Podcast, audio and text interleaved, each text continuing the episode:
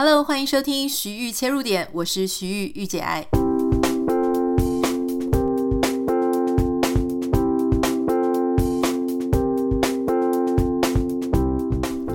Hello，欢迎你收听今天的节目。上个礼拜我们全家去旅游。大家知道，可能从十月中以后，如果你有一些住在美国地区的朋友，你就会开始听到大家陆陆续续有各种假期。这段时间呢，大概从十月中到明年一月中吧。这段时间呢，其实是美国各地交通往来非常热络的时期。为什么呢？因为这段时间，诸如我们比较耳熟能详的，像十月底的万圣节。十一月的感恩节，还有十二月的圣诞节，这三个非常大的节日，好，这个就像美国的过年一样，就是常常就是会有很多的活动啦，或是家家户户都会聚在一起团聚的一个概念。除了这些日子之外呢，大家知道，如果你在公司上班，你可能已经累积了你的年休年假，好，那所以也许暑假的时候你已经带了小孩，或是呃都出去玩过一轮了，好，那有一些没有小孩的，可能在暑假的时候也不一定会想要去跟大家人挤人嘛。所以，大部分很多人就会利用这个十月中以后开始觉得说：“哦，我要休一下我的年假，要用一用哈。”因为年假呢，很多时候它并不能转换成金钱给你，它可能就是你时间一到哈，就开始一天两天的就会慢慢的被排挤，就消失了。所以在这个期间呢，我先生就跟我讲说：“哎，那我们应该要去旅游一下。”加上他因为都在用这个 hotels.com。那他们好像有什么买十晚可以积一碗免费？那我先生超级喜欢积这种雷点啊，然后优惠啊，信用卡，他这个是这方面的专家，所以他就跟我讲说，我们在这个年底之前要用掉两个晚上，哈，这个两个晚上的优惠几乎是大概不用付到什么钱啊。不过因为我们家有狗狗，我们只要出去旅游都会带着狗狗。美国有一些饭店呢，它是叫做 pet friendly 啊，就是宠物友善饭店。宠物友善饭店呢，就是你可以带着你的宠物一起住到旅馆啊。有一些饭店它会限制说某几间他们是有开放给宠物进去的，可是宠物是要钱的。大部分很高级的饭店可能不一定会让宠物进去，或是他会收一个超天价的宠物的住宿费哈。我看过最天价的呢是。人跟狗是差不多钱哦，就是那个那个晚上，可能人的话大概是两百块到两百五十块美金，狗就一个晚上就要一百五十块美金，这个算蛮贵的耶。如果是比较合理的价钱哈，可能大概三星级的饭店，大概狗大概一个晚上是二十五块到五十块美金，也就是台币大概七百五十块、八百块到一千五百块左右。那我们这次就带着狗狗一起去。好，那所以这个就是跟大家分享一下，就是为什么十月中有时候你的美国朋友就会消失，哦，就十月中开始到十一月、十二月就会很难找到他们，因为放假的放假了哈，然后回故乡的回故乡啊，这段时间呢大概是很热门的旺季，所以我记得去年我们有很多厂商业配想要找我，就说寄东西给我，他们想要十一二月寄给我，说拜托，千万不要十一二月寄哈，因为到时候那个邮务系统。应该会很乱，会 delay 啊，哈，然后还有就是十一二月的时候，大家很多买礼品啊，那种货运的繁忙啊跟混乱，都到年底大概就是都会再上演一回啦。好，今天想要跟大家分享的呢是 Netflix 上面有一部我利用最近的时间哦，看了一部迷你影集，它是纪录片，我觉得还蛮好看的，叫做。中文叫做《散户大战华尔街》，好，那英文叫做《Eat the Rich》，就是吃那些有钱人。为什么我觉得这一部很好看呢？是因为我们常常就会看，我自己特别喜欢看金融啊、诈骗啊，然后或是一些呃庞氏骗局、各种骗局啊，或是一些金融圈非常稀奇古怪的一些纪录片。因为这一类型的纪录片呢，通常就有大量的金钱，然后会有贪心的人，会有利用贪心的人，然后有时候呢会增加一些什么美女啊、药啊，然后各种人性的黑暗面和缺失，还有甚至你为什么一个谎言这么的明显，你却看不到哈？所以我特别喜欢看这一类型的片。那这一部呢，它其实是结合了金融的一些概念，还有 social media 的影响力，然后创造出一个非常。有趣的故事线，但是因为它是纪录片，它是真实的哈。简单讲一下呢，就是如果大家啊、对卖空这件事情有概念的话，我先稍微给大家一个、简单的 background knowledge，就是简单的一个知识，就是在股票里面在讲卖空的时候呢，呃，卖空是指说这些股票的投资者啊、他如果觉得某一只股票它会下跌，好，他会接下来会崩得很惨的时候呢，这些股票投资者他们会从经纪人的手中，好，先介入这个股票，然后卖掉。等到这个股票真的下跌的时候，他用更低的价格买回来，然后再还给经纪人，大概是这样子的一个逻辑。那因为他是在更低的价格买，然后还给经纪人，所以这中间呢，他就可以有价差的啊、呃，这个这个赚到价差就对了。大概是一个这样的概念哈，所以有一些人呢，他们其实不是买看好股票，他们是在看衰股票的时候去买，所以大概是这样子的意思。这个呃纪录片呢，它其实就在讲说有呃有一些人哈，就是有一些华尔街的有一些这些 hedge fund，就是呃专业的经理人，他们是专门在。买空这些股票的哈，他们就是看哪一间公司呢，可能快倒快倒了，所以他就去啊卖空他们的股票。那这些卖空的这个过程当中呢，它往往就会使得一家公司，它会在这个股价它会出现很异常的波动，而且甚至让这些公司真的是没有办法翻身了哈。所以后来在这个故事情节里面呢，就是有一个美国的。呃，怎么讲呢？电玩店还是一个手呃游戏的出租店，叫做 GameStop。好，那这个店呢，其实很多美国人都知道，就是说啊，他、因为他的代理一些什么，我不太知道他到底是代理什么，但是他是代理一个类似什么星战还是什么的，反正就是代理一个很有很厉害的玩具的一个代理商。那所以总之呢，很多这些玩玩具的。玩游戏的这些散户呢，他们都知道这家店。那这家店呢，其实就有点类似百事达一样的困境，他们就开始生意做得很差，奇差无比。这个时候呢，他就被盯上了，就是华尔街的那些呃投资者，他们就想要卖空、做空这一家公司，结果。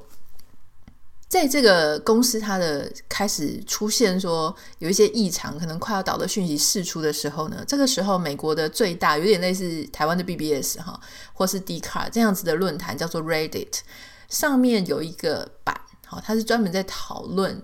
股票的，就是华尔街的。啊，这些股票的这个版呢，他们就开始有很多的网友在热烈的讨论这件事情。好，那这件事情呢，他们就在想说，哎，最近这只股票啊，是不是要注意啊？好，它是不是快倒了啊？等等等等。那一开始还没有兴起这个热潮，后来是美国有很知名的企业家，一个年轻的企业家，他去投入，啊，他去买了这家公司的股票，哎，他一个人买了很多。后来甚至在这个 BBS，就这个 Reddit。它这个上面这个论坛上面呢，诶，开始有一些非常厉害的 social media 的 influencer、YouTuber 哈，就是类似实况主那样子的。有一个叫做呃，它叫做什么？咆哮小猫。这个实况主呢，他在这个论坛上面的股票投资，他已经经营了很久。那大家都知道，他好像有在注意这个 GameStop 这一支股票。然后这个等我们讲网红或实况主，他就开始啊。某一天起，他就开始每天每天的直播，然后专门在讨论这一只股票。越来越多的网友因为有知名企业家买这只股票，然后有这个实况组在推波助澜这只股票，开始很多人就开始注意说：哦，他们注意到华尔街有一些投资者想要做空这只股票，所以呢，他们就反而去买这只股票。那大家要知道，像我们刚刚讲的那个卖空的逻辑，就是。他为什么能够赚钱啊？这些投资者呢，他能够赚钱，是因为他买股票的时候，他放的时候，那股票的价值是高的，然后他用低价值人家快要倒的时候，他再买回来还给经纪人嘛。就是因为这样的价差，他才会赚钱。如果他借出去的时候的价值是低的，等他要买回来的时候价值是高的，那他就赔钱了。所以这一群网友他们就发现，诶，他们想要报复华尔街。那报复华尔街的这原因有很多哈，像之前的这个雷曼兄弟啊，搞得大家民不聊生啊。很多的经济上面的一些呃危机，都是因为很多时候是华尔街那边搞出来的嘛，哈，就是让整体社会经济面临很重要的、很重大的挫败跟危机。还有就是华尔街当然树大招风了，那些呃呃 hedge fund 的这些经纪人啊、经理人啊，大家都赚得饱饱的，都住在很华美的房子，开着很好的车子，大家就是很想要去跟他大战一下。那现在抓到这个机会，可以整他们哦！所有的网友就这样推波助澜的开始跑去买 GameStop 这只这个其实本来已经要倒掉的这个公司哈，它的股票，诶，就这样子买着买着买着，它的股票的钱价值就越来越高，越来越高。那这个事情呢，因为实在是太反常了，因为 GameStop 其实真的是一个摇摇欲坠的公司，突然之间就开始。透过社群媒体的力量，大家的力量，他的股票越做越高，越做越高，甚至呢就被很多的媒体报道。这个时候呢，大家熟悉的 Elon Musk 也来了，他也在他的 Twitter 上面啊，就在讲到这只股票。哇，他这样一讲不得了了，因为他是有很多信徒的人嘛。那很多人呢，就是本来也没有注意到这件事情，后来发现啊，连 Elon Musk 都在讲这个事情，大家就疯狂的买。从一只股票呢，九块钱美金一股，九块钱美金，后来一直飙，一路飙到五百多块美金。好，那大家就会想说，哇，真的是赚翻了。很多年轻人呢，他们可能一辈子都没有买过股票，或是他就是啊，对股票也不是很熟。他现在第一只买的就是这个热浪上、热头上的这一只哈。那美国有一个呃很有名的股票交易软体叫做 Robinhood 啊，这个 Robinhood 呢，它其实呃。它的背后逻辑不太一样哈。一般来说，我们如果买股票是跟经纪人嘛买，那每次在交易的时候，我们就要付他手续费。那这个 Robinhood 呢，它其实是呃降低了很多这个交易的门槛手续费。我不太确定它是不是真的不用钱了哈，因为我自己不是没有在上面去使用。但是呢，就是因为它的交易费非常的低廉，很多人就会去哦去用 Robinhood 去做交易。那这个 Robinhood 呢，它其实不是真的，就说你跟他下单，他就真的像你平常跟交易员买股票，它其实是。透过它里面内部的机制呢，去交换一些股票啊，所以其实你买到的是账面上的数字，不是真的哈。但这个其实也没什么关系，如果你平常没有立刻要去呃兑现啊，或是立刻你希望在股东会的名单上看到你自己的名字啊，或是什么的，其实这也还好，你该赚的钱你都赚得到哈，只是它背后的机制不太一样。总之呢，某一天哈，到了这个五百多点的时候，如果没有记错的话。哦，那这个时候呢，大家已经知道说，华尔街的这个 hedge fund 这些投资者，他背后的这些呃投资人，他是真的是超级赔钱的哈。我已经忘了确切的数字，但是一个赔到整家这个投资公司都会倒掉的那样子的非常高额的数字。那大家就还是很兴奋啊。可是当时呢，因为大家要知道。这个散户跟华尔街的对战，其实它并不是真的只会伤害到一家投资公司啊，或是一家 hedge fund 公司。所有的金融系统里面呢，他们很少是独立的站在市场上的，通常都是有第一个是股权和交互啊，彼此投资彼此。那他们呢，也跟银行，好，整个国家的银行体系呢，也是互相啊，就是这个金钱的往来，还有互相投资是非常。错综复杂的，换句话说呢，往往一家资金公司的倒闭，它会牵连到极大，就是它可能银行也会倒闭，整个国家的系统、金融系统呢，也许就会跛脚的，会出现很大的问题。那你说金融系统出问题的时候，难道老百姓的日子会过好吗？也不一定。你看你现在跟银行的借钱、买车、买房，然后学贷什么贷。其实这种东西它是环环相扣的哈，可是当 social media 的热潮在炒这件事情的时候呢，他们只看到了，就是说你是华尔街大鲸鱼，我们是散户小虾米。一般来说，哈，听说呢，这个纪录片上面说，百分之九十散户都是会赔钱的。好，那些你跟资本在玩，你是玩不过资本的。很多散户他其实都是赔钱收场。可是，当有一天散户发现他居然可以跟华尔街抗衡的时候，哇，他是很兴奋的啊！那后面到底会造成国家多大的动荡呢？大家就看这件事情，当时引发了拜登好的执政团队上台的时候呢，当时这一件事情的媒体曝光度，甚至比拜登要上台的这个占据媒体的版面还要更多，所以大家就知道说，这个事情它已经被炒作得非常疯狂，而且整个美国的金融体系呢，大家都非常的担心哈。那甚至拜登的团队都必须要发言说，有我们的团队、经济专家啊、金融专家都在很严密的监控这件事情，就知道这件事情的严重性。那当他这个一股飙到五百多美元的时候呢，突然之间，Robinhood 的这个交易按钮就不能用了。所以大家就想说，为什么？为什么不能用了？就算是市场过热，哈。这个还是一个自由经济市场，为什么你突然之间 Robinhood 就不能用了？后来大家才去发现说，原来 Robinhood 跟这些后面的呃投资市场啊、投资公司，它也有非常错综复杂的关系哈。因为这部很好看，我想我就不要爆料这么这么多了哈。你只是会发现说，哦，原来这里面的 social media 所谓的实况主，他也不是这么简单，他不是真的只是一个热爱使用 social media 的人，他其实也是金融圈里的一员。好，那这个 Robinhood 呢，你以为你平常使用的平台是中立的，所以你就很相信他，只要他能够好你。他卖给你的时候，呃，你回卖的时候，他给你钱；你要买的时候，他显示为他有交易，你就觉得他是没有问题的了吗？啊，你就觉得啊，你在使用这些平台的时候，是跟他是跟对方是平起平坐的了吗？啊，在这一个交易呃这个纪录片里面，我觉得最有趣的事情是，当很多散户觉得他们透过这一仗打赢了华尔街之后，结果你才发现。种种的错综复杂的关系，让你根本真的没有办法赢过那整个结构。因为所有的平台、所有的意见领袖、所有你觉得好像应该是中立的，其实大家都不是中立的。他们在那里是有某种原因的，有某一些资金，有某一些啊、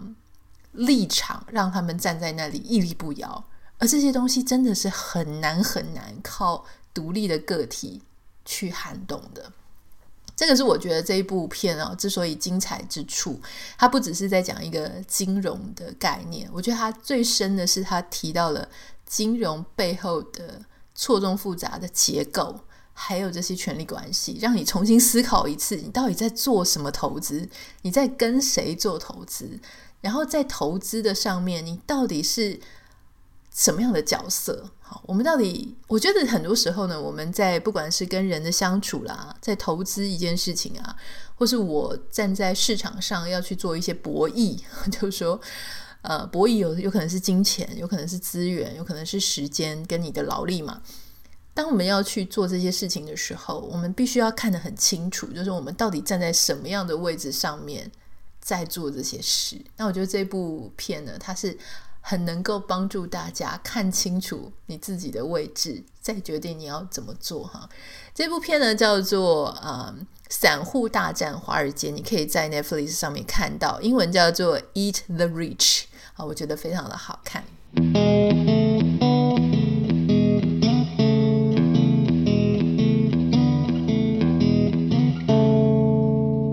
那在过去的这一周里面呢，其实呃。国际上也发生了很多重要的大事哈，包含就是呃英国的首相特拉斯那位女性哈，她在上任四十五天之后呢，因为推动他们的财税改革、财政计划，然后遭到非常多的批评，甚至有他们党内的这个倒戈，所以她就变成一个跛脚的呃 Prime Minister 了，所以她就辞职了。那我那时候就在想说，哇，天啊，四十五天就下台了。我还记得那时候女王在过世前的前两三天，盛装的打扮任命他哈。那我就是有时候就会想说，我这个我有在脸书上分享，我就想说，如果女王她能够预知这个特拉斯她只会做四十五天，非常的短暂啊，甚至是全英国最短暂的一个首相，她还会不会这样强打起精神，好让自己去呃接见这样子的一位四十五天首相呢？可是我后来自己觉得一定还是会了哈，因为有时候我觉得这个也是女王她的精神非常了不起的地方。有时候我们在做一件事情呢。并不是因为对方值不值得啊，并不是因为他够好，所以我才这样对他，而是我们在做这件事情的时候是反求诸己，是因为我要尽我这件事情的责任。对方不管怎么样，好，我要把我自己该做的事情做好。我觉得女王她不管这个首相他是担任一天、三天还是五天，只要他是符合民主的体制选出来的人。我相信女王她都会去把她自己该做的责任做好啊。为什么我觉得她会这样做？因为她有人生九十几年，在公众前面七八十年的这样子的累积的 credit，让我们相信她会做这样的事情。那其实这个事情我就有在我的脸书上分享，就是刚好中国的二十大啊，最近也刚落幕了。那他们的领导人嘛，习先生呢，他就是迎接了他的第三届的任期啊，即将拥抱第三届任期了。应该说他是公布了他的最高决策小组。那我这几天也花了非常多时间了，看很多关于 BBC 啦，哈，或是经济学人呢，各个外媒他们对这件事情的看法跟报道，大家都是非常不可思议。因为虽然说他会想要继续做他下一个任期，这件事情并不令人意外。可是完全的把不是他派系的人就排除决策权，这件事情会让人家有一点惊奇。因为大家知道，共产党他们里面的派系也不少了哈。那 你可以到完全的把别的派系给清除掉，清除了异己这件事情呢，可能不是每一个人都会这样做，但他做，他做了。所以很多的外媒呢都预测说，中国它将会走向一个更加极端啊，更加。如果你觉得它很管得很多，它将会管得更多。你如果觉得它非常的啊，跟外界世界 或者外国的势力呢非常的抗衡哈，非常的嗯冲突，那可能这个冲突会更升高。那这样子的信心跟这样子的想法，其实也都反映在啊美国的。啊、中国概念股上面还有呃中国的币值以及香港的一些股票的指数哈，全都应声下跌。我觉得这个事情呢，也牵动了很多台湾人的敏感神经了哈。因为以前很多人就会说，每天都在讲说会打仗啊，到底是不是真的会打啊？大家都是从小这样子被吓大的，所以很多人其实是无感的。不过最近呢，也因为这个二十大的关系啊，有越来越多的朋友来跟我讨论。就是因为我们在美国做一些房地产的事情嘛，那很多人就会跑过来讨论，就说：“哎，在美国 是不是应该要来美国自产啊、避险啊等等等等的？”所以我想这个事件呢，它背后所代表的意义，其实也让很多台湾人感到忧心忡忡了哈。我自己也是非常的担心。好，但这个事情，我想我们就密切注意哈，特别是我觉得在这个现在这个时代，很多。战争的开端，哈，其实它就是源自于独裁专制跟民主合议制这两种制度的这个摩擦，这两个光谱的中间，它很难达到一个平衡点。虽然我个人认为，其实民主国家、合议国家呢，他们在对待其他的啊、呃、政权、其他的主权的时候呢，其实也没有手下留情。大家如果好奇的话，可以看这个希腊。的前财政部长，我记得是前财政部长，他曾经写过一些书，叫做例如是房间里的大人，他就在谈说欧洲他们怎么样对待呃希腊它的经济萧条啊，那欧盟它要出手相救，可是他出了一些点子跟一些做法呢，这个前财政部长认为。把希腊的困境越推越深啊，所以如果你好奇的话，其实可以去看。可是至少这些民主和意志的国家呢，它虽然你会觉得它有一些见招，或者它其实也蛮残忍的，可是它并没有让人民流血，或是真的造成一些战争上的伤亡。可是我们看到很多的集权啊、或是这些独裁寡头的政体，他们确实让很多人付出了生命的代价哈，所以这个也是我觉得未来非常难判断跟预估，我们只好做好各种心理准备跟实质上的准备。哇，今天讲到后面觉得好沉重哦。嗯，好啦，这个是我内心的一些担忧跟感想哈。所以如果你有什么想要跟我分享的话，你可以私讯到我的 Instagram 账号 Anita 点 Writer A N I T A 点 W R I T E R。那如果可以的话，麻烦大家帮我们在 Apple Podcast 跟 Spotify 上面按下五颗星，给我们一些鼓励跟支持。那就下次再见喽，拜拜。